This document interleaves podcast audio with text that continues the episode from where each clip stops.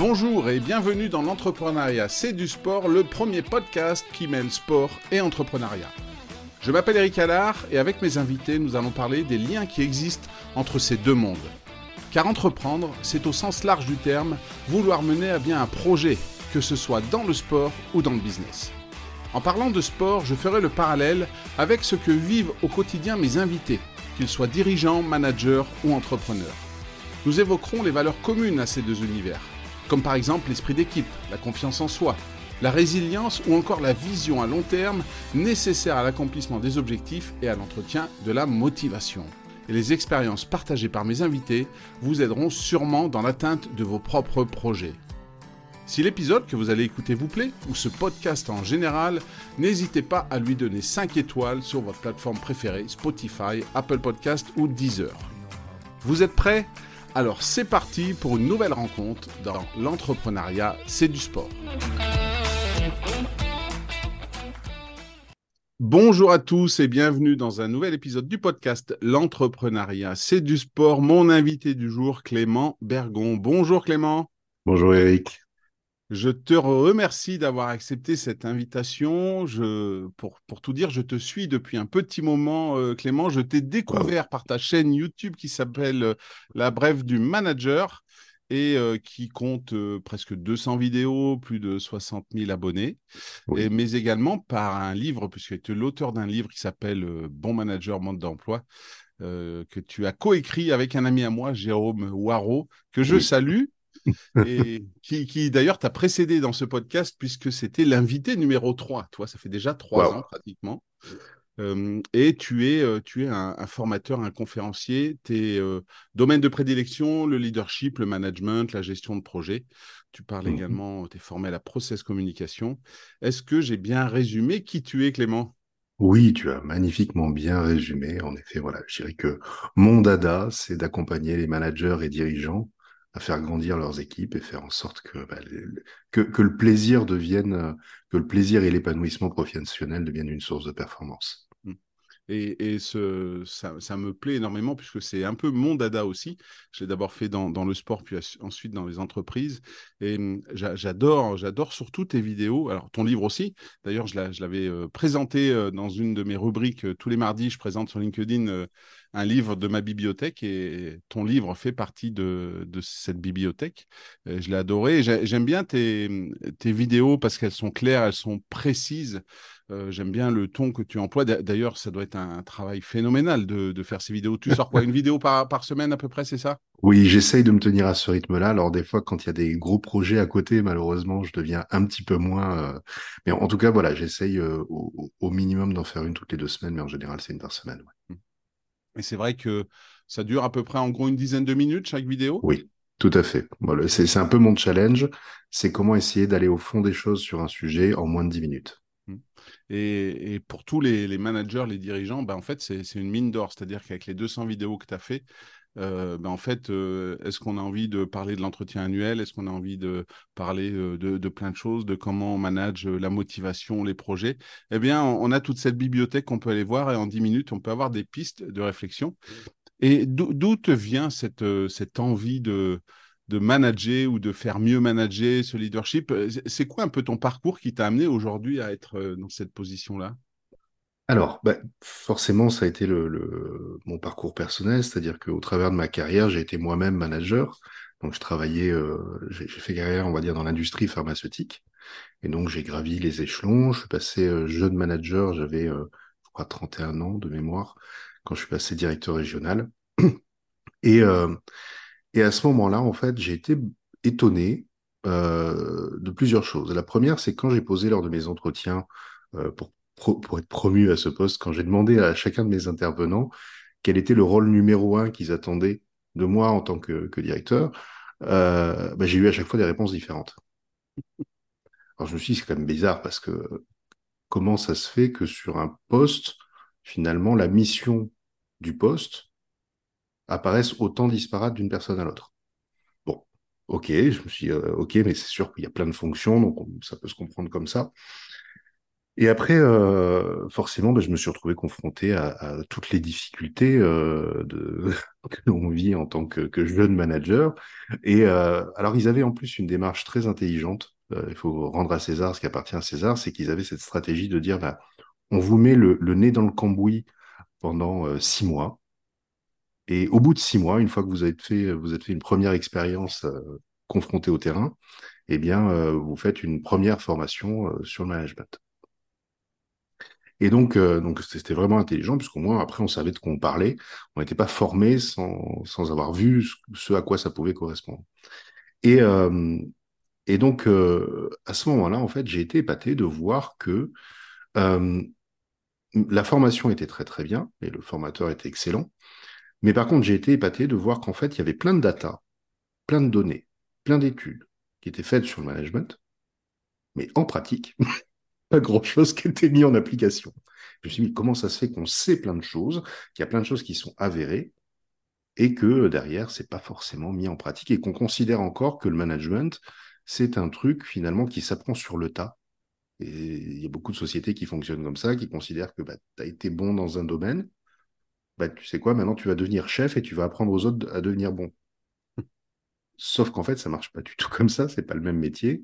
Euh, et c'est pas parce que, euh, comme on le dit, c'est pas les meilleurs joueurs qui deviennent les meilleurs entraîneurs, tu connais l'expression, et c'est exactement ça, puisque c'est pas les mêmes compétences qu'on va devoir développer. Là, il va falloir qu'on développe des, des, compétences de pédagogie, de psychologie, de communication, de leadership, etc., qui n'ont rien à voir finalement avec les compétences techniques pour lesquelles on a été promu.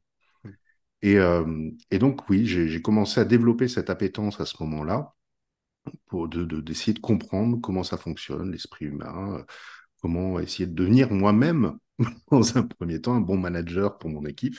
Et ben malheureusement, cette, cette euh, appétence pour comprendre les, les, les rouages d'un management efficace ne s'est jamais arrêtée.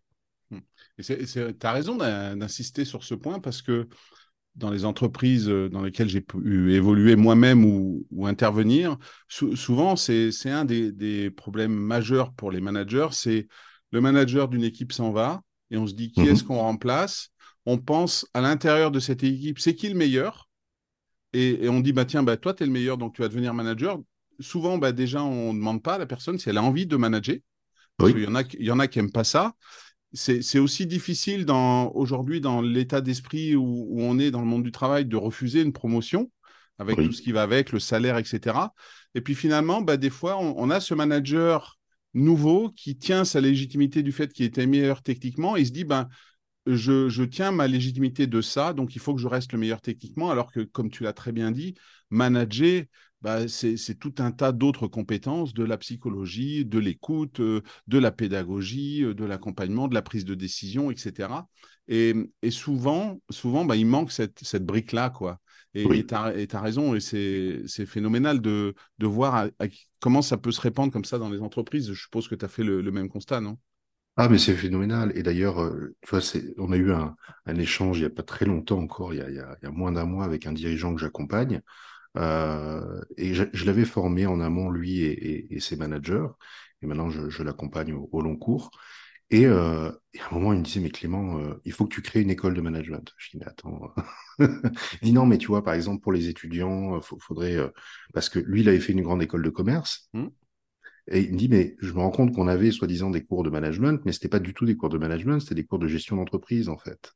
Et c'était pas le seul à me l'avoir dit. Je me rappellerai toujours une fois aussi une conférence que j'avais donnée dans un, une grande société française, on ne va pas faire de pub, mais euh, où à l'issue de la conférence, il y avait une, une, stagiaire qui était là, qui était en, en master euh, 2 de management, qui est venue me voir et qui dit Monsieur Bergon, je tenais juste à vous dire que je, je, je, je dis un truc que il y a eu un bug pour moi cet après-midi. Elle me dit Je viens de comprendre qu'en trois heures avec vous cet après-midi, j'en ai plus appris euh, sur le management que sur mes années de master en management en fait. Et, et, en fait, ce, ce, même constat, donc le dirigeant me l'a fait, il me dit, mais malheureusement, les gens ne sont pas formés au management, ils ne savent pas, et oui, on est sur cet apprentissage très souvent qui se fait sur le tas. Et, euh, et, là, j'ai pondéré son, son enthousiasme, je me suis dit, mais tu sais, l'inconvénient, c'est que le management, finalement, on, peut apprendre toutes les théories en amont. Si on n'a pas de quoi mettre en pratique en parallèle, ça ça peut pas trop fonctionner. Et donc l'idéal, c'est de pouvoir former au management des gens qui y sont déjà. Et donc, euh, oui, monter une école de management, je suis d'accord avec toi. Finalement, d'une certaine manière, c'est ce que je fais. Euh, mais il faut que les gens soient aussi en parallèle euh, en poste pour pouvoir mettre en pratique. Parce que l'important, c'est pas ce qu'on sait, c'est ce qu'on fait de ce qu'on sait. Voilà. Parce qu'on peut connaître la recette de la tarte aux pommes, tant qu'on n'a pas fait une tarte aux pommes ou mangé une tarte aux pommes, on n'y connaît rien en tarte aux pommes. Mm. Bah, c'est exactement pareil le management. Et de ton expérience, pour toi, c'est quoi euh, la qualité ou les deux, trois qualités principales d'un bon manager? Euh, il y en a plein. Il y en a plein. Mais je dirais que la qualité numéro une, euh, et tu vois, ça va rejoindre un peu le, le sport de haut niveau, c'est amusant. Mais je pense que une des qualités numéro une, c'est une capacité à garder son calme sous pression. Mhm. Tu vois, c'est- euh, ça peut paraître contre-intuitif. Alors, tu vois, je vais faire un teaser parce que c'est marrant, euh, c'est une vidéo que j'ai tournée. Je sais pas quel jour elle va, elle va être publiée, mais elle est tournée déjà, Ah. Mais tu vois, ça, ça fait écho. Parce qu'en fait, le, le, si on regarde, euh, imagine une situation de stress en entreprise, que ça soit euh, au quotidien un problème à régler ou même des fois des crises ou des urgences à gérer. Euh, imagine un manager qui vient rajouter du stress au stress. C'est une catastrophe. C'est-à-dire mm, qu'au contraire, il va aggraver la situation. Et en fait, finalement, ce qu'on attend d'un manager, que ce soit de la part de la direction comme de la part de son équipe, ce qui va rassurer l'équipe, c'est de savoir pouvoir compter sur une personne qui finalement va savoir garder de la hauteur, garder du recul, garder son calme pour déjà apaiser tout le monde et prendre les bonnes décisions. Et si nécessaire, en cas d'urgence, prendre le lead avec le calme nécessaire et devenir directif pour agir le plus rapidement possible pour régler l'urgence, comme par exemple des pompiers qui, euh, qui vont éteindre le feu, mais où là on est sur un minimum de mots et un maximum d'actions, mais de manière claire et précise. Donc en fait, finalement, un peu comme bah, dans le sport de haut niveau, c'est-à-dire comment on devient le plus efficient possible en un minimum de temps possible, si nécessaire. mm, Et, euh, et donc je pense que ça, c'est la qualité numéro un mm. des meilleurs managers, tout du moins. Tu as, raison de, de faire la comparaison avec le sport, puisque moi j'étais dans un sport olympique et c'est vrai que euh, lorsque j'ai fait les Jeux olympiques, les descentes que j'ai faites, je les avais déjà faites parfaitement des dizaines, des centaines de fois.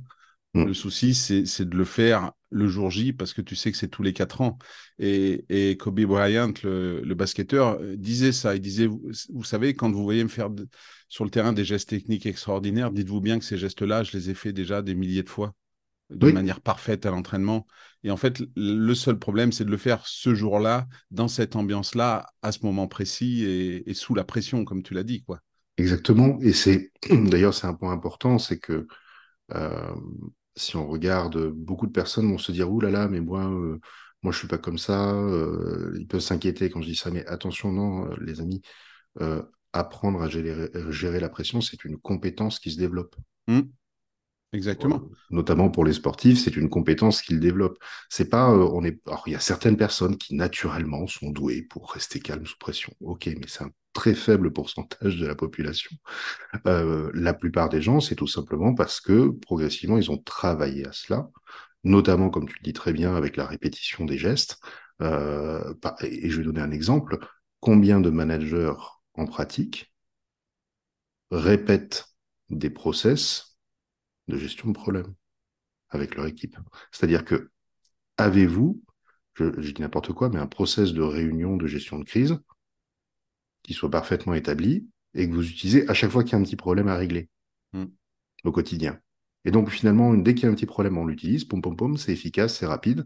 Mais le jour où il y a une crise, où là, faut vraiment y aller, bah, au moins on réfléchit pas à comment y aller, puisque on, on maîtrise déjà le process. Et ça, ça fait partie notamment des habitudes qui peuvent être inspirées par les, les sportifs de haut niveau, c'est-à-dire euh, ou les gens qui, qui sont dans les métiers où ils travaillent dans l'urgence et la pression. Euh, une des manières de développer cette compétence-là, c'est aussi de développer des rituels, des habitudes, réflexes pour devenir les plus efficaces à mettre en œuvre la bonne technique au bon moment. Et justement, tiens, si on parle de sport, tu es, de la région toulousaine, il me semble. Oui, j'ai été élevé au cassoulet, au foie gras. Voilà. Donc, euh, si, si, si je te pose la question de savoir s'il y a un sport dans lequel tu aurais aimé être un champion, tu vas me répondre Oh ben, l'Ovalie, bien évidemment. Le rugby, tiens, étonnant, Exactement. étonnant. Donc, euh, le rugby, t'as, t'as joué, euh, t'as joué au rugby, toi, hein? Oui, j'ai joué. J'ai joué, euh, on va dire, à relativement bon niveau, puisque je- je- j'étais dans des sélections régionales, etc. Euh, mais ça s'est arrêté jeune pour ma Mhm. part, puisque euh, euh, donc il était prévu, tu vois, que j'évolue vers des grands clubs. J'étais sollicité par des clubs que vous vous connaissez bien, comme Stade Toulousain, etc. Mais, euh, mais en fait, euh, à l'âge de 19 ans, à un moment lors d'un match lors d'un match, j'ai tout simplement eu une blessure euh, assez importante puisque j'ai pris un coup de tête dans la gorge avec euh, des déchirures, on va dire, à l'intérieur de la gorge. Euh, et donc, en fait, euh, j'ai été hospitalisé derrière et j'ai eu six mois de rééducation pour pouvoir reparler. Donc, c'est assez amusant que derrière, finalement, toute ma carrière, Ouais. ça a été autour de la communication. Mais euh, six mois pour reparler et surtout un an d'interdiction totale de sport. Voilà. Donc, euh, malheureusement, ça s'est arrêté là. Et euh, alors, j'aurais pu reprendre, mais c'est vrai qu'un an d'interdiction totale de sport, comment dire, euh, la fonte musculaire, etc., c'est, c'est sûr que derrière, il aurait fallu tout, tout remettre en œuvre. Euh, mais donc, euh, le, le choix a été fait, quoi, j'ai fait le choix justement de, de mettre, de faire, euh, d'arrêter. J'ai rejoué par la suite, mais pour le plaisir. Euh, mais, mais voilà. Donc oui, le rugby, ça a été vraiment une passion, ça a été, ça a été un moteur pour moi, une magnifique école. J'ai eu le plaisir de jouer avec des personnes qui aujourd'hui, bah, eux, ont continué, ont fait de belles carrières, euh, à la fois euh, dans le rugby, mais aussi après. Euh, et, et c'est vrai que c'est impressionnant de, de... Je trouve que c'est voilà, c'est pour moi une très très belle école de la vie. Et qu'est-ce qui te plaisait, du coup, dans le par rugby? Qu'est-ce qui te plaisait dans le rugby, euh, vraiment, dans, dans ce sport, à la fois dans la pratique, mais aussi dans tout ce qui va autour? Alors, qu'est-ce qui me plaisait? Euh, je, je fais un peu en comparaison avec d'autres sports que j'ai pu pratiquer. Euh, parce que bon, j'ai pratiqué les arts martiaux, j'ai Mhm. pratiqué, euh, j'ai fait du volleyball, j'ai fait voilà. Et euh, et en fait, je me suis, euh, je dirais qu'il y avait un état d'esprit au rugby qui était vraiment très particulier. Euh, et quand je dis très particulier, c'est-à-dire que le, le côté solidarité, le côté entraide, le côté on a, on ne peut rien construire sans les autres. Euh, et je dirais surtout, c'est le dépassement de soi au service de l'autre. Le, dépassement de soi, pas au service de l'autre, mais plutôt au service du collectif. Et ça, ça a été vraiment quelque chose qui était euh, très, très, très présent et qui m'a énormément plu. C'est-à-dire comment finalement je deviens, euh, je deviens un des ingrédients de l'excellence collective et surtout j'arrive à comprendre que je ne peux rien faire seul. C'est la fameuse expression que tout le monde connaît, euh, seul on va plus vite, ensemble on va plus loin. Mhm. Mais, mais en fait, là, c'était vraiment euh, très, très fort. Euh, et on le voit bien, que ça, même dans les rituels, je trouve qu'il y, a- il y a des symboliques extraordinaires au rugby. Tu vois, par exemple, le, le, le fait tout simplement de ne pas avoir le droit de faire de passes en avant. Mhm. Obligé de faire des passes en arrière euh, et des passes de cœur à cœur, si on regarde. Euh, c'est, je trouve que c'est une symbolique qui est magnifique, c'est-à-dire que finalement, pour avancer, en fait, faut avoir du soutien. Ouais. Et donc, pour, et pour aider les autres à avancer, il faut être derrière eux. Ah, c'est c'est excellent, c'est excellent. Puis en plus, moi, ce que j'aime bien dans le rugby, c'est cette disparité que tu vas avoir Oui, que, et que tu retrouves dans l'entreprise, mais qui est, qui est visible au rugby, où tu vas avoir un première ligne comme Antonio qui fait euh, 140 kilos, et puis oui, tu vas avoir un Louis Bagbalé qui fait euh, 75 kilos derrière, mais qui court vite. Et, Oui, et- et on a ça dans les entreprises. oui, tout. Il y a, en fait, il n'y a pas. euh, ça ramène à une phrase qu'on peut entendre dans, l'entreprise, c'est qu'il n'y a pas de mauvaise personne, il y a la mauvaise personne au mauvais poste, ou, alors il faut trouver la bonne personne au bon poste. Mm. Ben, c'est exactement ça. C'est-à-dire qu'en fait, en effet, euh, il n'y a pas un gabarit euh, de rugbyman spécifique, Euh, il n'y a pas une compétence spécifique, il y a des compétences, et c'est trouver la, la bonne compétence et le bon gabarit au bon poste. Donc c'est exactement ça, oui. Et tu as parlé de, sportifs que tu as côtoyés qui ont, réussi. Est-ce que, toi, en tête, tu as un sportif, une sportive euh, qui, t'a inspiré, qui t'a peut-être inspiré jeune ou qui t'inspire aujourd'hui euh, par à la fois peut-être la manière dont il ou elle est sur le terrain, mais aussi en dehors? Euh, Alors, j'avoue que je suis pas. Alors, étonnamment, je pense que mon sevrage pendant un an de sport, parce que j'étais obligé vraiment de me sevrer, c'était devenu une torture de regarder le sport à l'époque, parce que c'était une frustration. Fait que j'ai pris, beaucoup de recul, et donc maintenant, je, regarde assez peu le sport. Je regarde bien évidemment les événements euh, importants, mais euh, voilà, j'ai pris beaucoup de distance. Mais bien évidemment, euh, oui, forcément, mes, mes appétences restent autour du, rugby. Euh, je dirais que oui, il y a un, sportif aujourd'hui que je trouve exceptionnel, c'est Antoine Dupont. Mmh voilà. Qui est, bon, c'est pas pour rien qu'il est considéré comme un des meilleurs joueurs mondiaux au rugby. Et euh... une, excursion au 7 pour les JO de Paris. Oh, waouh! Donc, euh, il a prévu de rater quelques matchs destination là, début d'année prochaine pour s'essayer au rugby à 7 et essayer d'aller euh, au JO de Paris et pourquoi pas ramener une médaille avec l'équipe de France. Mais tu as raison, c'est un athlète exceptionnel. Hein. Oui, c'est un athlète exceptionnel. Et tu vois, si on regarde, en effet, c'est pas non plus un gabarit euh, mm. extraordinaire. Et ce qui fait de lui un, athlète exceptionnel, en fait, j'ai l'impression que c'est un joueur d'échecs exceptionnel dans sa tête. C'est-à-dire qu'on a l'impression qu'il a cette capacité à analyser dix coups d'avance. Donc, en fait, c'est et ce qui fait qu'en fait, il va réussir à trouver la position optimale, la passe optimale, le, la stratégie optimale à mettre en œuvre en un temps record en fonction de la configuration à l'instant T. Et c'est ça que je trouve assez exceptionnel chez lui, c'est qu'on a l'impression qu'il sort de, nulle part, juste parce qu'il avait vu les choses arriver bien avant. Et donc oui, c'est, euh, je pense que ça c'est une compétence majeure, c'est-à-dire cette capacité d'anticipation et d'analyse des données, euh, instinctive et aussi acquise, hein, parce que forcément il y a des années et des années d'expérience derrière. Euh, et là-dessus, il me bluffe parce que je trouve que euh, peu de joueurs au monde ont euh, un niveau de, capacité d'anticipation au niveau équivalent au sien. Et si on fait le parallèle avec l'entreprise, parce que c'est vrai que Antoine, il, va parfois plus vite que d'autres. Tu le regardes, tu te dis, mais comment il a pensé à ça? En entreprise, si on prend un, Steve Jobs qui est quand même iconique dans l'innovation, euh, comment euh, est-ce que ça peut pas créer des problèmes de d'avoir quelqu'un comme ça dans une équipe et souvent qui est le leader, qui, qui voit plus vite et plus facilement que les autres, euh, au risque que son équipe ils se dise mais où il va, je comprends pas comment il fait? Toi, Steve Jobs, ben, il avait des trucs en tête, je pense que c'était le seul à les avoir. Alors mmh. ça amenait des choses fantastiques, hein, l'iPhone, l'iPad, etc. ou, ou, l'iMac.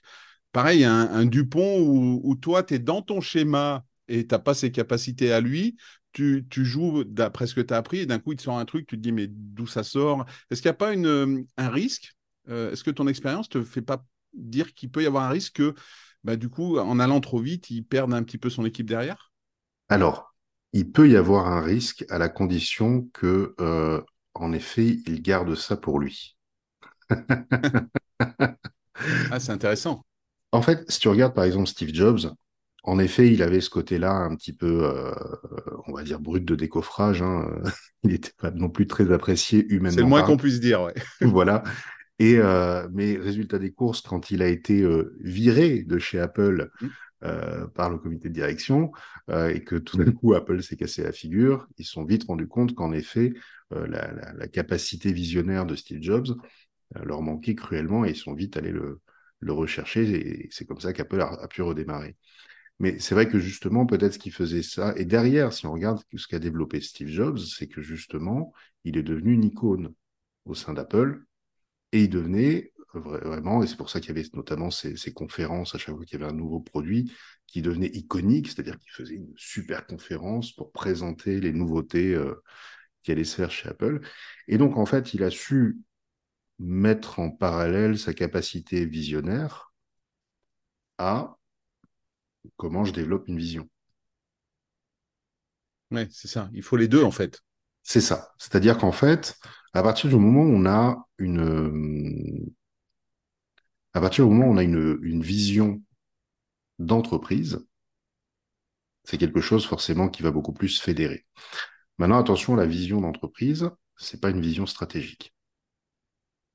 Et ça, mhm. c'est quelque chose qui très souvent euh, pêche, d'accord, dans les entreprises, mais même en termes de management. C'est-à-dire que la vision managériale n'est pas la vision opérationnelle. oui, oui, oui. Et, euh, et donc, je dis n'importe quoi, mais par exemple, une entreprise, euh, elle peut avoir la, vision stratégique de devenir le leader mondial dans son domaine. Ça, ça ne motivera que les actionnaires. Hmm. Mais ça ne motivera absolument pas les collaborateurs. Et à partir du moment même où ils mettent le doigt sur le fait de devenir le leader mondial, ça risque de mettre une pression chiffrée sur les collaborateurs, qui fait qu'au contraire, ils deviendront beaucoup moins impliqués parce que ça ne les inspire pas du tout. Alors que si ils ont une vision qui va être une vision, euh, par exemple, de contribution. À quoi ça sert notre métier? À quoi on, qu'est-ce qu'on aide? À quoi on aide les gens? Eh bien, en fait, la vision contributive, euh, c'est quelque chose d'inspirant. Ou, on va dire, l'atteinte de quelque chose de, d'exceptionnel. Donc, ça peut être une vision de croissance, mais pas une croissance chiffrée, une croissance dans le sens où on fait grandir quelque chose. Ça aussi, c'est inspirant. Par exemple, être les premiers à aller sur la Lune, oui, c'était inspirant. Mhm. Donc, les, la vision stratégique, donc les chiffres, euh, les résultats, ne sont que des indicateurs qui nous montrent que finalement, on arrive à bien mettre en œuvre le fameux why, le fameux pourquoi de l'entreprise, qui est notre vision contributive ou notre vision de croissance. Et à partir du moment où on arrive à montrer bah, cette vision et à l'incarner, comme l'a très bien fait Steve Jobs, et je pense comme l'incarne très bien Antoine Dupont. C'est-à-dire que derrière, bah, tout le monde a envie de nous suivre. Mm. Parce que pour être un leader, eh bien, tout simplement, il faut qu'il y ait une destination, il faut qu'il y ait un endroit où les gens ont envie de nous suivre. Mm. Parce qu'en en fait, un, leader, on ne devient pas leader parce qu'on a envie de le devenir. C'est le groupe qui, fait qu'on est le leader. C'est exactement ça. On devient le leader parce que les autres nous reconnaissent comme un leader. Mm.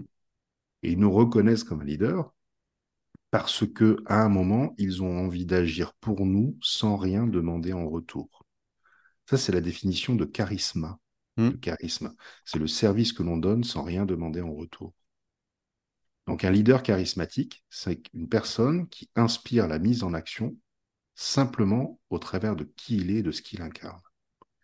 Et je pense que bah, c'est ce qu'ont su faire Antoine ou euh, Steve Jobs, c'est qu'ils ont su incarner la, la vision qu'ils ont.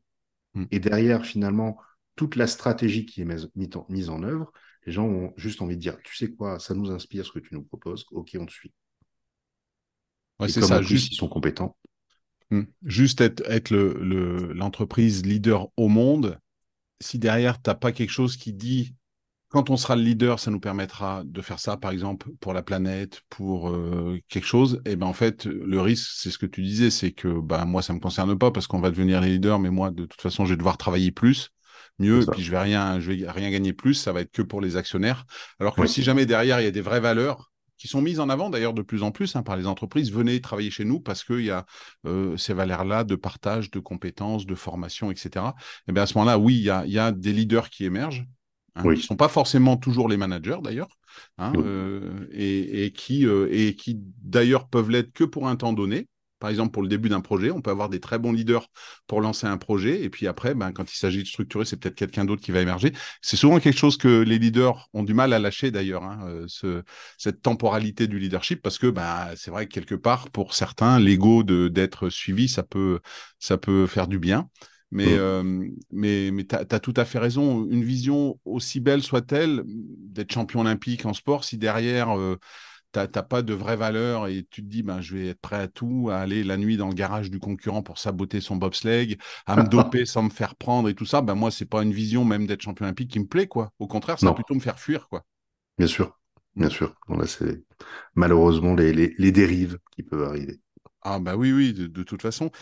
on parlait de, de manager, euh, on parlait de, Steve Jobs. Est-ce que dans le sport, il y a un manager qui euh, d'équipe sportive qui pour toi, aurait toutes les compétences pour faire un bon manager en entreprise parce qu'il sait gérer les échos, les égaux, la pression du stress, les objectifs, comme, euh, comme on, l'a dit. Est-ce que, est que tu vas rester dans le monde du rugby? Bah, bah, Disons que spontanément, si tu me dis ça, oui, euh, forcément, je te, spontanément, je te dis Fabien Galtier, forcément, mais euh, tout comme j'aurais pu te dire Guy ou.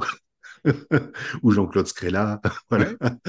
Euh, mais, mais en fait, euh, c'est vrai que Fabien, là-dessus, il m'impressionne. Mm. Il m'impressionne véritablement parce qu'il a. Euh, il, quand tu, on, parlait tout à l'heure de data, mm. et c'est vrai que c'est impressionnant à quel point, un, c'est un excellent communicant. On parlait de garder son calme, il, est assez impressionnant là-dessus aussi. et on voit que c'est un leader né. Déjà sur le terrain, hein, quand il était euh, joueur. Hein. C'est ça, c'est-à-dire que c'était déjà un capitaine. De toute façon, il était déjà sur un poste charnière qui l'obligeait à, piloter une équipe. Euh, et derrière, en effet, le, le, fait de, Si on regarde, il a cette, cette capacité développée, ou euh, je, ne sais pas en tout cas qu'elle est à part dîner et d'acquis, mais il a cette, cette capacité à, fédérer et, et fédérer de manière intelligente. C'est-à-dire qu'on est sur un leader positif, parce qu'on peut avoir des leaders négatifs, mais on est véritablement sur un leadership positif qui amène les gens à être dans cette, euh, cette amélioration continue, cette amélioration constante. Que l'on gagne ou que l'on perde, de toute façon, peu importe, ce n'est que du feedback et on est là pour s'améliorer.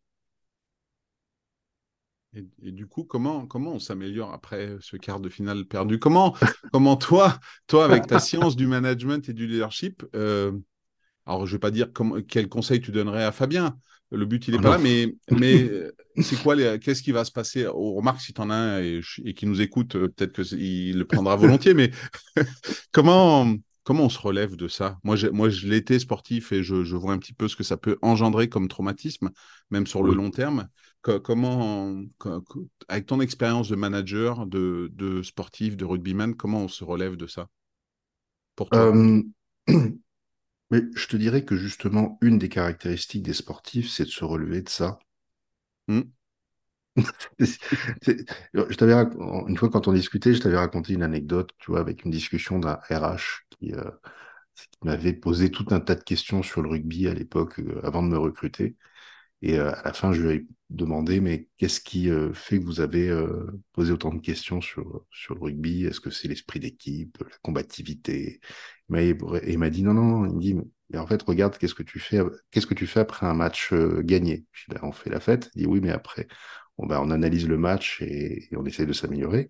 Ok, et qu'est-ce que tu fais après un match perdu? Ben, La fête. Et après, on analyse le match et on essaie, on essaie de s'améliorer. Et il m'a dit, tu sais quoi? C'est tout ce que je voulais savoir, quel que soit le sport que tu pratiquais, c'est ce que je cherchais. C'est-à-dire que pour moi, c'est tu es dans un état d'esprit d'amélioration continue. Que tu gagnes ou que tu perdes, pour toi, c'est la même chose. Tu cherches toujours à t'améliorer. À partir du moment où tu as cet état d'esprit, tu as ce que je cherche. Et en fait, je pense que naturellement, l'équipe de France et Fabien ont ça dans leur ADN maintenant. C'est mm. devenu imprimé dans leur ADN. C'est-à-dire que justement, cette, euh, cette défaite euh, face à l'Afrique du Sud va, d'un point en plus, va sûrement être un électrochoc monstrueux qui va leur donner, surtout qu'en plus, si on regardait les datas, ils avaient tout pour gagner. oui, oui j'ai bien écouté la conférence de presse de Fabien. Donc, sur, les, sur le papier, ils avaient tout pour gagner mais ils ont perdu d'un point. Et ça veut dire que forcément à ce niveau-là, on est sur du, micro-détail, mm. euh, on, est sur du réglage fin. Et je pense que justement, ils vont devenir du psycho des psychopathes de l'amélioration continue et du réglage fin pendant des mois, voire des années, suite à ça parce que c'est le, truc, mais plus jamais ça, quoi. C'est-à-dire que ce, genre de défaite là, à ce niveau-là, avec ce niveau de frustration là, alors que sur le papier on aurait dû gagner, c'est pas possible. Ça veut dire qu'il doit y avoir sûrement des, petits réglages euh, en termes de finition. Euh, qui, qui, qui, voilà, qui, sont absolument à, corriger et à optimiser. Donc, non, j'ai pas forcément de, de, de, conseils pour Fabien parce que je, je n'ai aucun doute sur le fait que là, tout leur focus est là-dessus. Hmm. Ils, sont au euh, microscope électronique à regarder le moindre détail. Hmm. Puis on peut se rassurer en se disant que les Sud-Africains en en d'autres après nous, puisqu'en fait, il gagne aussi d'un point en demi et en finale. C'est-à-dire que c'est, on, on, dit souvent euh, le diable se cache dans les détails. Ben, les Sud-Africains, c'est trois points qui changent tout, quoi. C'est ça. C'est à peine une pénalité, un drop répartis sur trois matchs et qui font la différence entre une équipe de France éliminée en quart, l'Angleterre en demi et la Nouvelle-Zélande qui perd en finale. Mais c'est ça. c'est une aventure extraordinaire. Du côté sud-africain, c'est extraordinaire, quoi. Mais oui. Pas à dire. Hein. Euh, et puis c'est pas c'est pas la faute de l'arbitre, c'est voilà. Puis ça reste des êtres humains aussi. Oui, ils ont fait des erreurs, ben nous aussi. Et à, leur place, on n'aurait pas fait mieux. Hein. Oui, oui, oui. ça va, ça va, ça va tellement vite. Exactement. Et hmm, dans, dans toutes les qualités qu'on a pu énumérer, que ce soit pour les sportifs ou, ou dans, en termes de management, un, Steve Jobs, un Galtier, un Dupont, etc., est-ce que toi, il y a une qualité que tu associes aux sportifs de haut niveau que tu n'as pas et que tu aimerais avoir aujourd'hui qui, dans ton quotidien euh, personnel ou professionnel, te, te ferait du bien?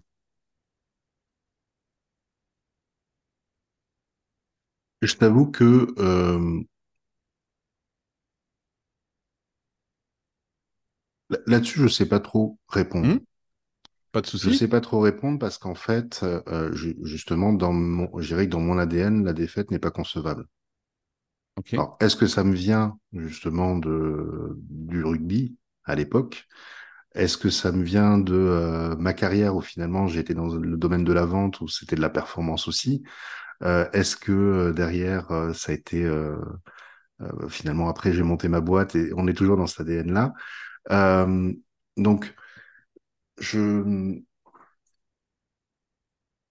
je, pense qu'il y a, j'ai peut-être encore à, à développer peut-être un peu plus de euh,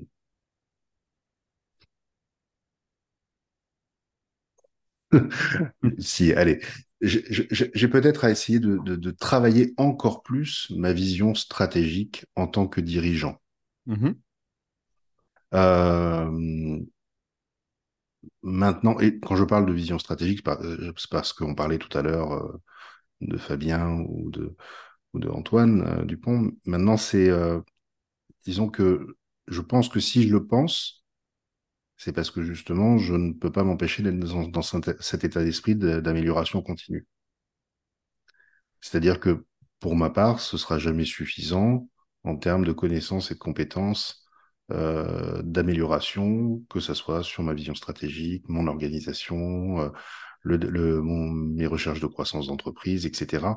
Euh, donc, est-ce que ça me manque? Je ne sais pas, mais j'ai la sensation que ce côté-là, de se dire je veux toujours m'améliorer, je veux, j'ai ce goût du challenge, c'est quelque chose qui revient beaucoup et qui fait que beaucoup de, de notamment de, de, de sportifs de haut niveau, derrière évolue vers des postes aussi d'entrepreneurs, de, dirigeants.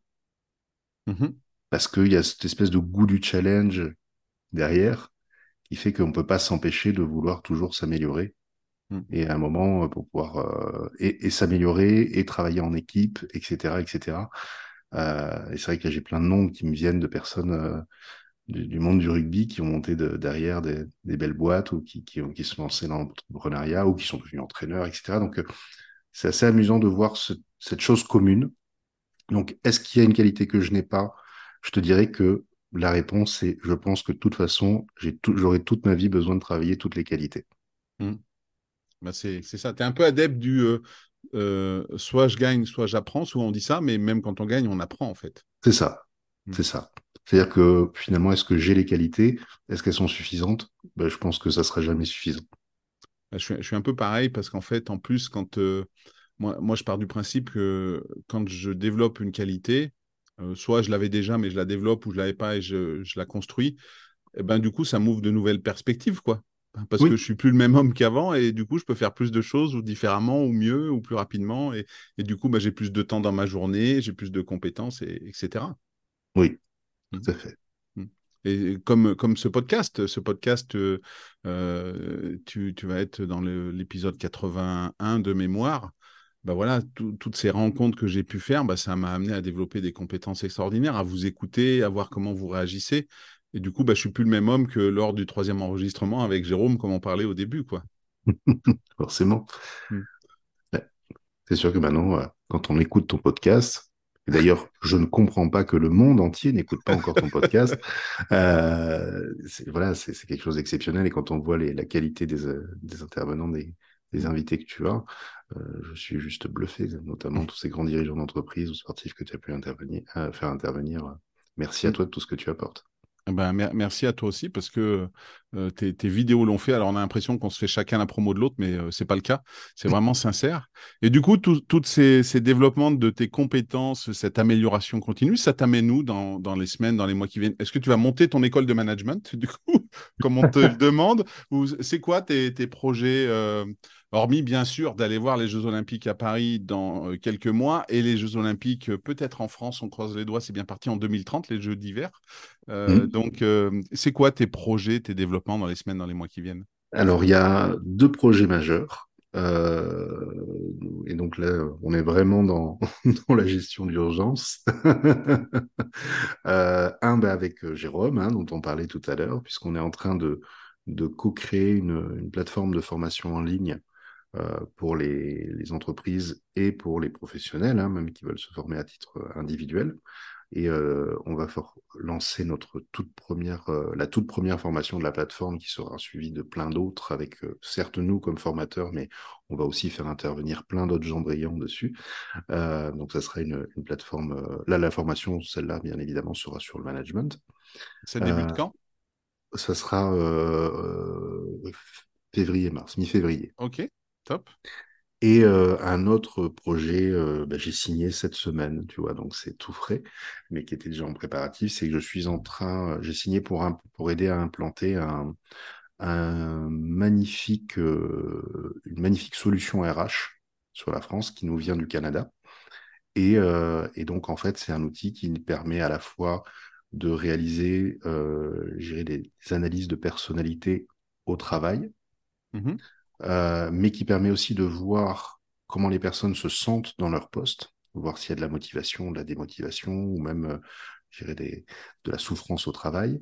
Ça permet aussi d'optimiser les recrutements, ça permet euh, d'optimiser la cohésion d'équipe, ça permet euh, aussi de, faire travailler les comités de direction ensemble pour voir si finalement le comité de direction est bien construit. Voilà, c'est un outil qui est vraiment à, à 360 d'accompagnement des, entreprises, à la fois en termes de recrutement, en termes de, de placer les bonnes personnes aux bons endroits au sein de l'entreprise et faire en sorte que les personnes travaillent bien ensemble. Et je trouvais que voilà, c'était un outil d'une très belle innovation, une très très belle innovation. Et je voulais absolument que ça, que ça soit en France le plus diffusé possible. Donc j'ai signé pour, euh, pour pouvoir euh, développer ce, cet outil en France. Et ça arrive quand du coup? Ça arrive maintenant. tout, tout de suite? Déjà prêt? En fait, alors je suis prêt, ou on va dire oui, j'ai toute la matière pour. Euh, je vais déjà euh, en parler et, euh, comment dire, le, mettre en avant pour mes clients. Mmh maintenant, bien évidemment, si des personnes sont intéressées et veulent m'en parler, bah, n'hésitez pas, je, suis ouvert aux échanges, mais après, je, je vais surtout communiquer sur l'outil euh, une fois que la plateforme de formation sera lancée, parce que malheureusement, je ne peux pas tout faire en même temps. Donc voilà, dans un premier temps, je, communique, on va dire, à, petite échelle euh, auprès de, des personnes, euh, auprès des entreprises que j'accompagne d'ores et déjà. Et une fois que la plateforme sera lancée, là, je vais pouvoir officiellement communiquer dessus. Mmh. Mais en tout cas, oui, c'est d'ores et déjà disponible. Eh bien, écoute, on, suivra ça parce que, comme d'habitude, je mettrai euh, le lien vers euh, ton LinkedIn si les gens veulent te contacter directement, vers ton site web, ta chaîne YouTube et également euh, vers les sites qui, où ben, je crois que de toute façon, tu as tout sur ton site, même pour pouvoir voir le, les livres que tu as écrits et, pouvoir les commander. Clément, je te remercie énormément pour cet échange autour du management, du leadership, du sport et du rugby. Merci beaucoup. Merci à toi, Eric et à tous les auditeurs. Je vous donne bien sûr rendez-vous très vite pour un nouvel épisode du podcast L'entrepreneuriat, c'est du sport.